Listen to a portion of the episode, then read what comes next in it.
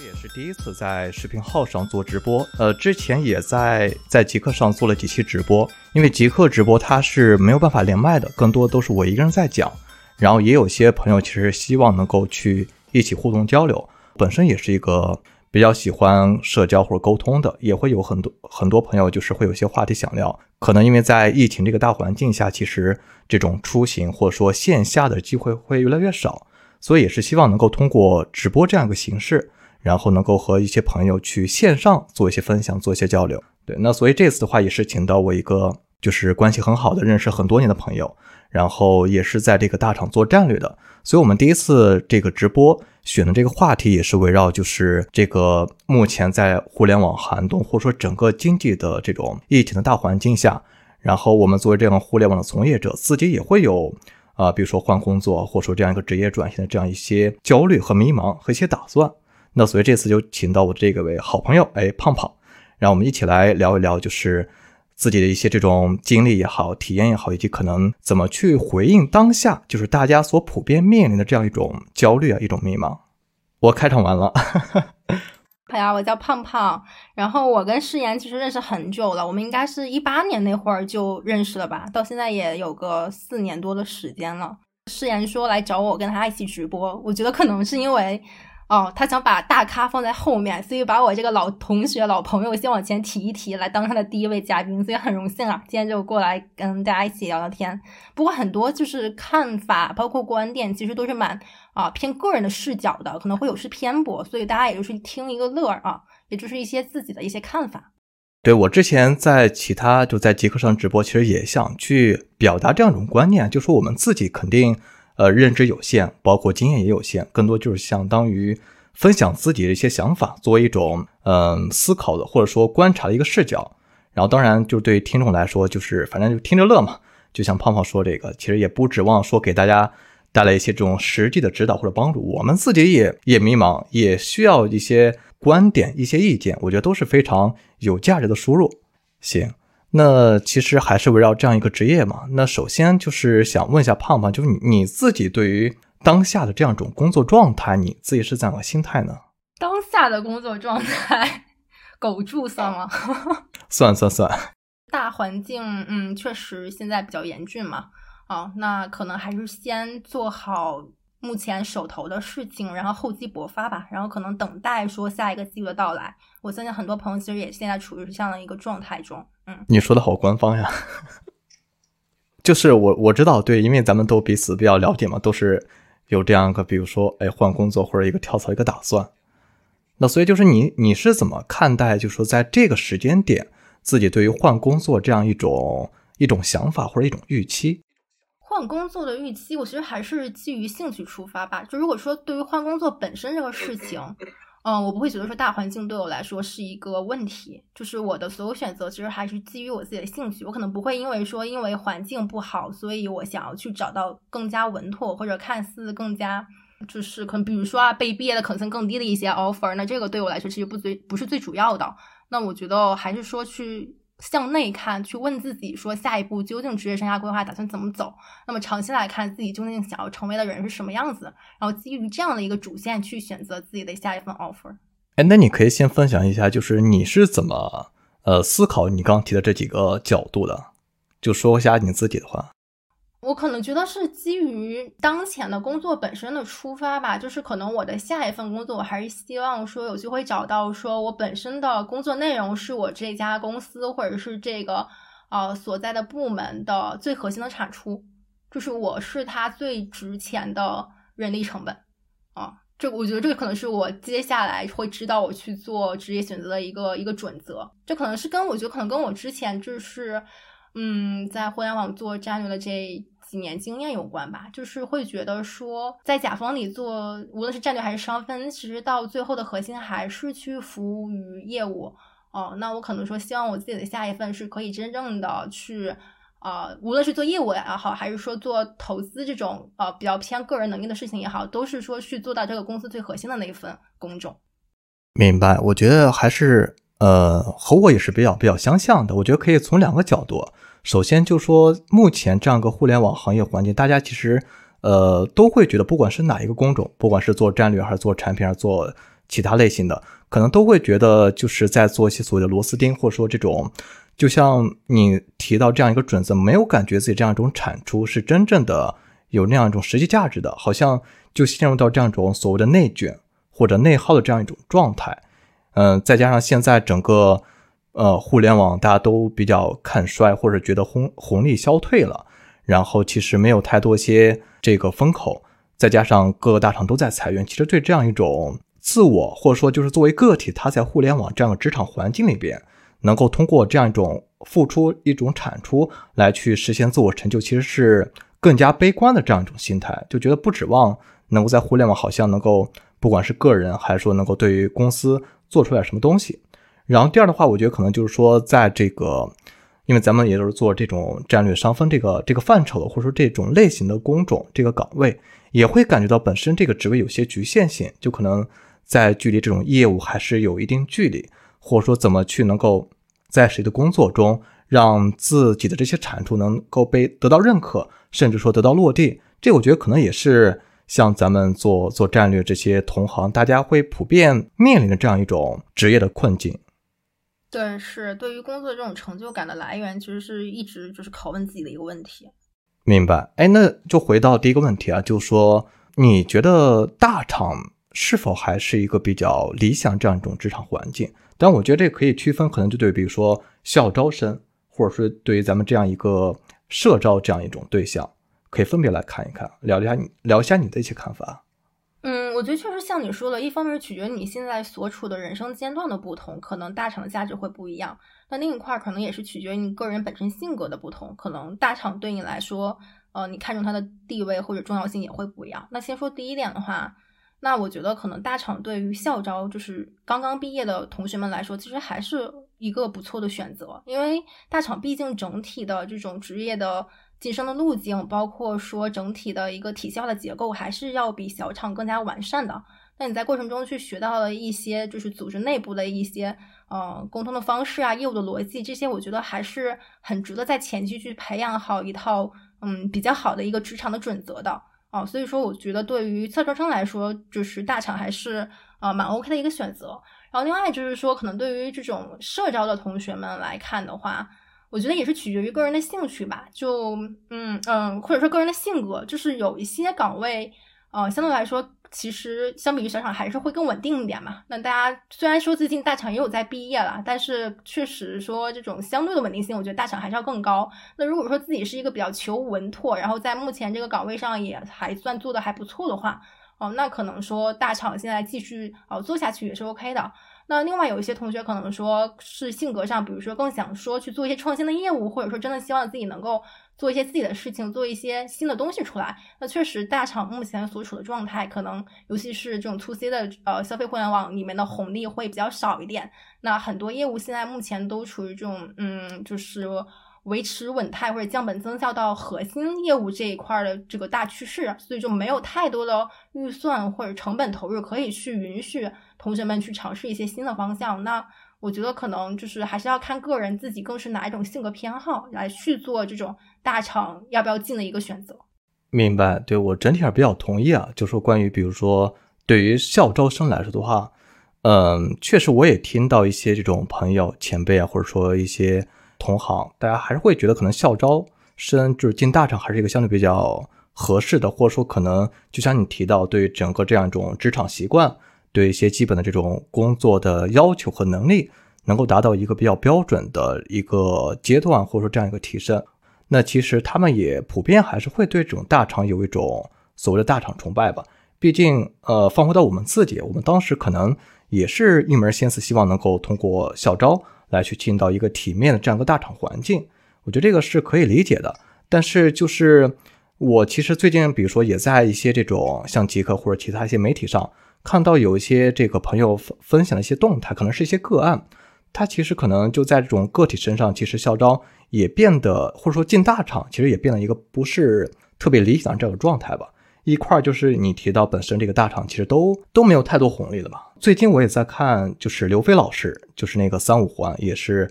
之前在互联网产做产品经理，然后也算是挺有挺有名气在行业里边，因为他自己也是在积极就是呃写图文啊、做播客等等。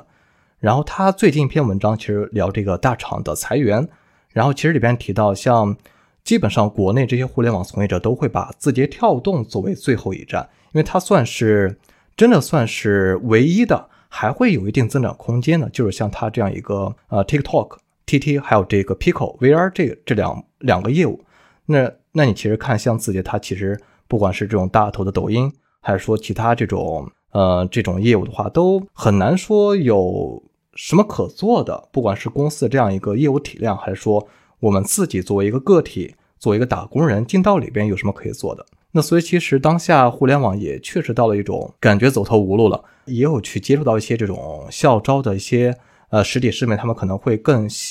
青睐一些这种中小厂，或者说可能自己就直接创业了。那可能就也像你说的，还是要看个人。他的这样一种需求，毕竟他不管是进大厂还是说进小厂，这样一种职业的选择，肯定还说，嗯，有所取舍嘛，肯定要去适当放弃什么才能够去获得什么，要看自己这样一种状态。但是可能另外一个因素就在于，本身这个大大家都想去进大厂，但这种就业市场的结构性压力肯定是越来越大的。就是我最近看了一个数据，就是像这个今年二二年这样一个全国有一千零七十六万，应该是一千多万这样一个应届生，所以可想而知，这种大家找工作肯定是会越来越难的。尤其是像现在大厂都在裁员嘛，包括像这种试用期的或者说这种应届生，都是首当其冲，首先就可能在裁员中就被干掉了。所以这个也是大家会担心的一个点。对，可能会觉得说大厂的稳定性就是相比于之前几年没有那么强了。嗯，这个确实也是。不过另外一个点，其实对于我个人来说，我也会在选择 offer 的时候，或者考虑就是做一份工作选择的时候，去想说这份工作选择会不会让我以后的选择变得更多，就是会不会把自己的路走得越来越宽。我觉得这个其实也是在职业生涯之就是初期可以去考虑的一个事情，就还是。尽可能的去做一些选择，让你在有了这份工作的加成以后，你的视野和你的可选择的面是更多的，而不是越走越窄的。哦，这个反正是对于我自己来说一个比较重要的一个职场 offer 的选择逻辑。嗯，哎，那你呃，咱们说回来，就是在这个具体的工种，就职业类型、职业角色上，那你觉得战略它算是你比较理想，就是能够让自己哎走的这样个职业路径越来越宽吗？还是说你怎么来去看待？战略这个职位或者这种职场的角色，呃，对于我来说，我是觉得战略这个工作，嗯，比如说相比于产品。或者运营，对于我自己而言啊，我会觉得说，在一开始毕业的时候，能够给我更高的一个视野的空间。那我的信息的密度也好，还是我了解的这个呃业务的广度，或者是对于外部行业的一些啊这种看法，其实会都会更更加全面一点啊。可能说没有像。嗯，产品或者运营同学那么细或者那么专于某一块儿，但是我会更看重说这个视角的广度，这是我最开始会选择战略的原因。而且战略对我来说，我当时觉得另外的一个好处是在于。呃，他其实更看重的是你核心的一些底层的逻辑或者底层的能力，比如说你问分析问题的能力啊，你去拆解问题的能力。那一旦来说，嗯，就是比如说这个业务可能做到中间，觉得说自己这个业务方向不喜欢，那你也可以靠着这样的一套逻辑去转到另外一个业务方向上去。就是我觉得它的那个中间的业务的连续性相对来说可以没有那么强，给了自己更多的一个选择的可能性。啊，这是我觉得说去比于深专于某一个业务方向来说的一个好处吧。啊，明白。对这个，我觉得就是又想到我们哎，最早自己也想往这个职业路径去做。比如说我们当时为什么想去做咨询也好，做战略也好，那时候可能会还是对这些职位有些这种想象吧，就觉得哎，听起来感觉很牛逼，很高 level 这样一种职场角色，可能会在一个高大上的工作环境，可能直接面向，比如说。CEO 或者业务高管这些大佬去汇报、去去工作，甚至说可能有这样一种，我觉得可能也是一种精意识吧，就是希望自己身边同事都是一群很牛逼的、很优秀的人，和优秀的人一起做有挑战的事情，所以就希望能够让自己也跻身到这样一个队列、这样一个环境、这样一个状态里边。但其实可能就是实际做了之后，发现也不过如此嘛，就是说对这个职位祛魅了，没有想象中，哎，就像那种。女神那样，就是感觉特别光鲜、特别亮丽。实际做起来就发现现实还是很骨感。比如说，我们经常跟吐槽自己就是所谓的 PPT 民工，或者说就是这种呃文档的写手等等。怎么说？任何工作可能都是会，因为我们自己一些认知的有限、信息的有限，存在一些这种误区，或者说一些比较盲目的一些状态。当然，所有工作都有坑，所以当我们进去之后，发现哎，可能陷入到坑里边，然后发现可能就是在想要去转型，就变得比较难。这个其实我会感觉比较更明显吧，因为可能自己也是之前一门心思想要去做，进入到这个圈子里边，但现在就觉得其实。和一些呃同行业的，或者说就是圈子内部这些同辈交流，大家都会觉得好像做战略除了继续做战略还能做什么吗？就会感觉可能自己这样一种技能还是比较受限的，或者说在一些这种这个职业的转型上，包括其实看一下这个各个大厂他们在招聘的这些呃这个 high con 里边，也可以很明显看到，其实战略还是比较少的，它本身还是一个怎么说需求量比较少。然后，所以它就是门槛会比较高。通过像这种学历啊，通过像这种过往的实习工作经验，这种硬门槛就会卡死一片。它肯定不会像实际做业务的，比如说技术也好，或者说像产品运营这样一个招聘的需求面会更大。这个我觉得可能确实是我们这个圈子里边大家会普遍面临到吧。因为像我也在一些这个，比如说战略商方的社群里边。然后经常也是看到同行大家彼此所谓的互相勾兑，然后互相有一些这种职位去做一些推荐也好，或者说做帮忙去去招人，其实可能也反映出我们我们这个圈子里一些一些现状吧。我觉得主要是因为战略就是一个纯粹的成本支出部门，所以它的 high con 少，自然就是说所谓的 bar 可能听起来会比较高一点，嗯。但确实，但我觉得这个就是你你你，比如说我们自己的想象和和这个实操之间的工作内容之间有差异，这个应该是所有岗位都会存在的。就大家不是都经常说，你面试的时候造火箭，实际螺拧拧螺丝钉嘛？啊，就是我觉得这就是一个围城。其实每一个工作工种它都是一个围城，就是外面的人想进去，里面的人知道他的情况，可能又想出去，然后就大家进行了一个结构性的调整，还是这波人，只不过每个人做的岗位 可能又转变了一下子。啊，就是我觉得这个还是看个人的需求的匹配性吧。就是你在做这份工作的时候，你本身的这种开心与否，其实是最直观的。那如果说你自己觉得当下的状态是满意的，你是 OK 的，你是开心的，那它就是适合你的，也无所谓说它到底是不是在画 PPT，是不是没有产生价值。其实还是要从心出发，去看说自己是不是觉得这个工作是自己爱的。嗯，明白。你刚才说的我很同意啊，就说任何工作肯定都是一些围城，包括我之前在做直播也提到这样一个一个观点吧，就说为什么就是说用围城这个比喻啊，可能我们不管是在工作也好，或者说在生活方面一些其他选择，都是呃只要有选择就一定会后悔，或者说会有这种遗憾，因为有选择的话意味着不存在这样一个所谓的一个最优解，理性的最优解，那你就需要在比如说 A、B、C 这几个选项里边。去进行权衡，然后去相对理性的让自己进行一个决策分析，去选出一个，嗯，看上去或者在当时那个时间状态你是最满意的这样一个。但是可能过了那个阵子，你会再去回想的时候，就会去想，哎，为什么当时没有选 B，或者说没有选另外一条路？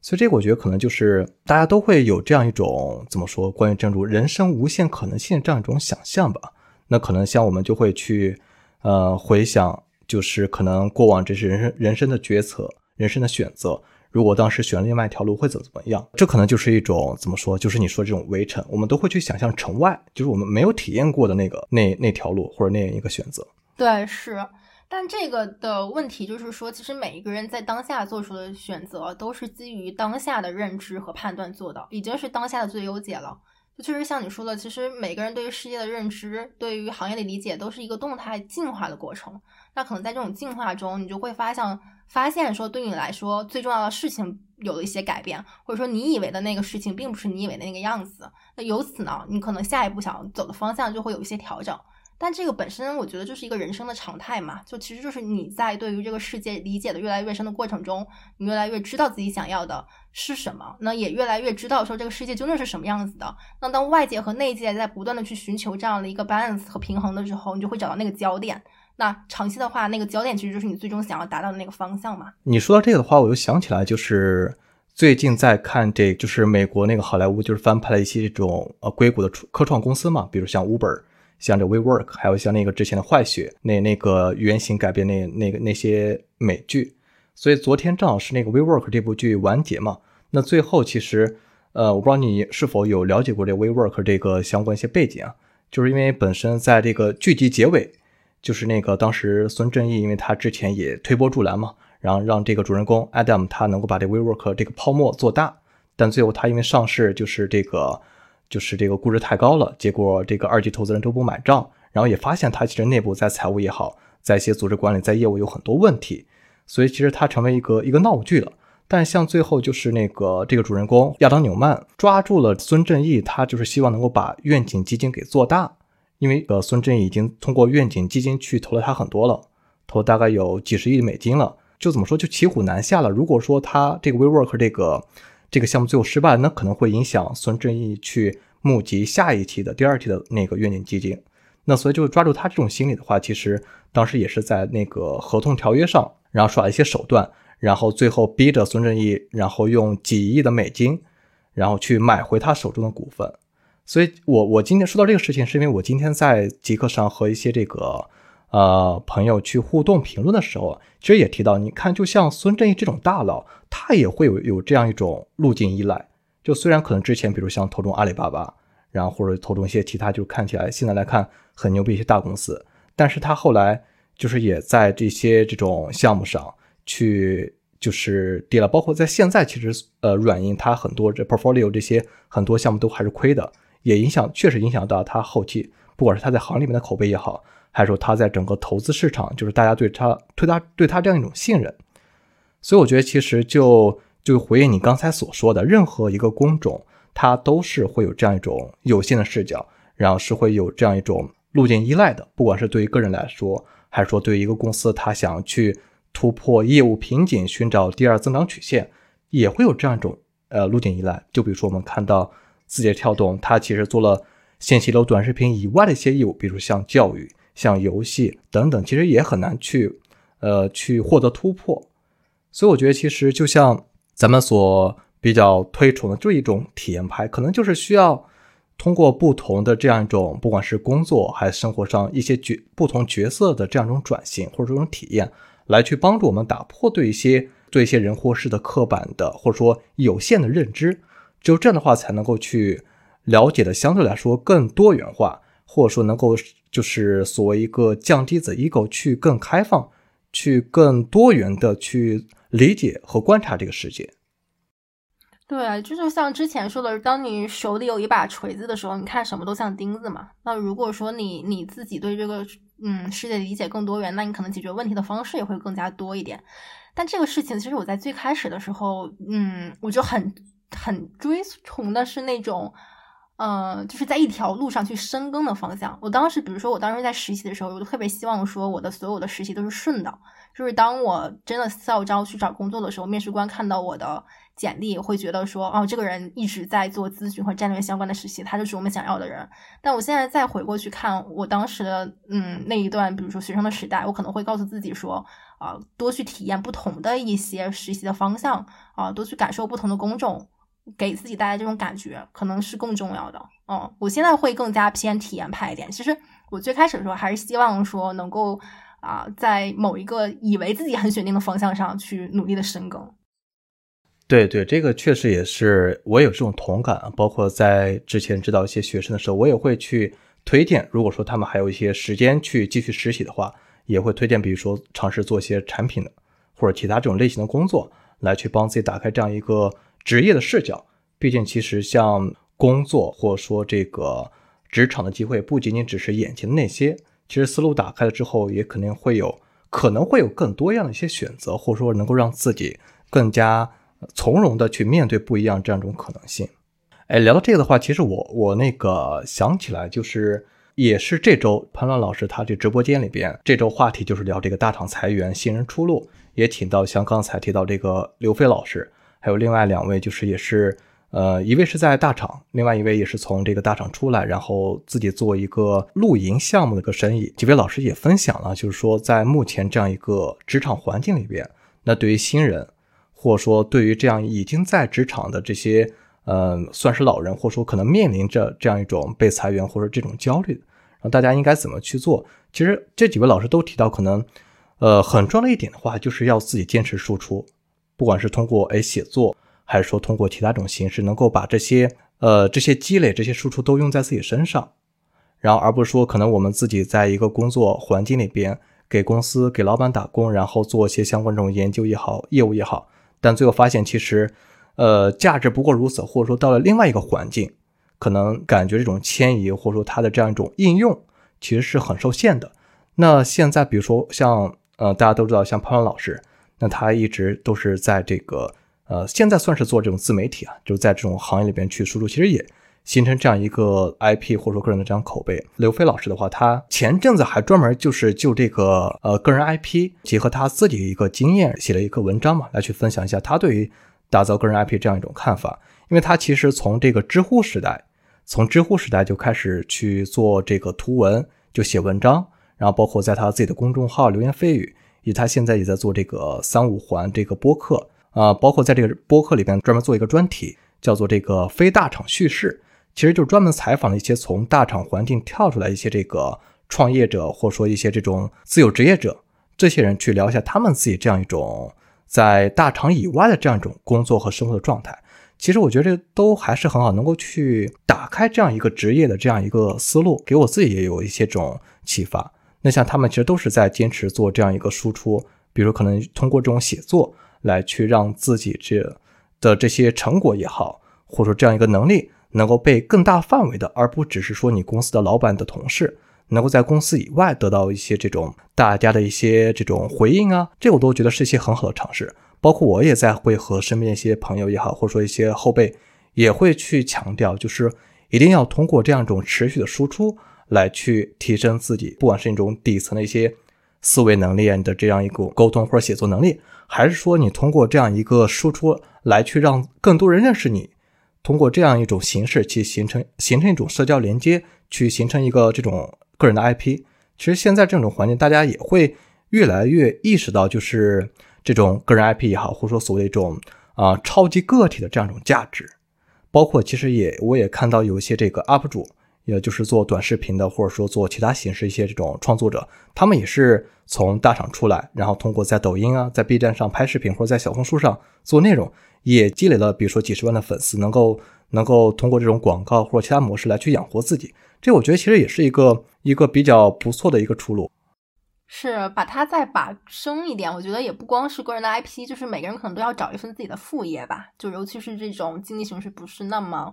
嗯稳定的情况下，那是不是要有一些主业外的第二收入，可以去把自己的这个整体的嗯这种稳定性去去提升？嗯，对，明白。哎，那这块你有什么想法吗？我想做小红书博主啊。我只想做一个哦，我想做一个靠脸吃饭的人，但是做不到。哎，我也想做，我也想做一个靠脸吃饭的。对，虽然这期直播还没有办法去露脸，就包括我自己说要去小红书上拍视频，我也 嚷嚷了大半年，但现在还没有还没有开始做。所以说到这个，确实会觉得还是真的行动力真的很重要。我是可以做，但是我有没有实际去做呢？这个我觉得可能就是限制我们很多人啊，包括我自己啊，包括我自己在一些。选择也好，或者说在一些这种呃成绩的突破上，我觉得行动力都是特别特别的关键。但有的时候行动力的不足，可能也是来自于你对这个事这个事情对于来对于你来说的重要性还是不够。就是它对于你不是那种非常非常紧迫的事情，不是说你不做这个事情，明天就要流落街头或者没饭吃，所以自然就会导致这个当下的行动力不足。那这么说的话，其实。能够真正的认识到自己，哎，这么多事项哪个最重要，排除这个优先级或做这种减法，觉得哪些不重要去舍掉。我觉得，嗯，我觉得大多数人都是缺少这样一种思维或者这样一种能力的，包括我自己啊，包括我自己有时候其实也是会觉得哪个都想要，哪个都想做，结果呢，其实并没有真的去做到做好。是我之前曾经试过一段时间，就是我会列一个巨长的 list，就是每天我都要打卡的事情，然后发现坚持了三天以后就巨累无比，就可能其中有一些点就是不是我当时最需要的东西，我只是觉得做了它有好处啊，那就导致说我对它的完成度其实并没有那么出自于自己的内心嘛，其实会完成的很很不情愿或者很累。但如果说这个事情你真的很清楚，说我当下必须要做完。啊，那可能这种行动力自然而然就来了。所以我在想，是不是因为小红书这个事情，我始终没有意识到它的重要性。一旦现在有一个广告主说你给我发一个小红书，我马上给你一个广告金，我可能马上就去发了。对，但是那个前提肯定也是你哎达到一定，你成一个 KOC 或者说有一定粉丝体量的，然后会有些对广主来接你，你什么都没有，就人家为什么要找你呢？但是说回来的话，就是围绕你你所提到的，我觉得其实。不管说是写作，还是说拍视频、做播客等等，我觉得就是还是兴趣是最核，或者说这种热情是第一的这样动力，不是说你通过这个哎赚钱了或商业化了，这种话只是它可能会在一些时候去激发你的这样的动力，你的你的这样一种行动力，但是它肯定不是长久的。比如说可能哎写着写着做着做着没钱可赚了，那那那就做不下去了嘛。就是。价值感或者排序的来源是什么嘛？就比如说，假设对于我来说，我可能所谓的做副业，我还是说最终的导向是希望能够靠副业去实现商业化的话，那这个事情对我来说就是最重要的。但可能有的人本身就是享受这个写作的过程，享受这个输出的过程，那可能写这个事情即使没有人看，他也愿意去坚持。对，这还是取决于每个个体之间的这种价值排序的差异。明白，明白。在呃乱发书直播里边，几位老师也提到了，而且我之前在极客上看到有些用户，他其实。提到就说自己写作通过这种变现，或者说这样一个关注的结果来去获得一种正反馈和动力，我觉得呃可以理解啊。但是我还是想坚坚持那个观点，就是说还是要靠自己这样一种持续的热情。我说回我自己可能在业余的一些创作输出，就不说作为副业，因为现在还没有涉及到这样一种变现或者说能够去赚钱这样的环节。我觉得可能对自己来说一个成长，就确实会感觉在这刚才所提到一些底层这种。思维一些这种行动力上会变得更好。那其实通过输出来去倒逼自己，你要去输入更多，毕竟你要去能够希望专业的去回答，或者说去表达一个问题、一个观点，你肯定需要能够有一些足够的这个信息的输入，能够足够了解这个情况，包括你也要自己想得很清楚，该怎么去说，一条一条的怎么说，能够让你的这样一种观点更加的有据可查，是一个比较靠谱的，而不是随口一说。那这个其实都是需要真正的自己，就是要开所谓的开动脑筋。所以我之前也写了篇文章，就说不要把思考当做一种爱好，而是要当做一种习惯。因为我觉得其实思考就是真的很很痛苦，因为你要去把一个东西想的比较透彻，希望能够让别人也懂，别人也能够听得懂或者说看得懂。我觉得这个还是很考验这样一种表达沟通能力的。那所以其实说回来，可能就反映在我们。在这种职场上，就包括我在公司里边，也会有，比如说在开会或者其他场合，和一些同事和一些业务方去交流，就会感觉大家说了绕了半天，其实好像没有说到正点上，感觉在这种用语上表达比较啰嗦。看大家周报也觉得写的很很水，可能确实我们自己在对呃文字或者说这样一种深度的写作，整体还是比较欠缺的。亚马逊它这种六页纸的会议法不是很有名吧？包括像借鉴亚马逊最最像这个美团。包括像字节这样种文档这种公司的文化，其实我觉得都还是很必要的。因为你只有把一些东西通过这样一种书面语，能够比较有结构的，能够比较就是有亮点的、有细节的去阐述清楚，这样才是一个相对来说高效的沟通方式。它可能就比如说，就比职场在会议里边，然后口头巴拉巴拉聊半天，可能都是在扯皮，或者说再去聊一些背景性的东西，其实会感觉到这样一种。呃，时间精力的内耗，或者说这样一种效率偏低，这也可能是很多职场打工人都会深恶痛绝，或者说觉得就很难受的，就可能不喜欢职场开会，或者说这种职场沟通，肯定会是其中的一项。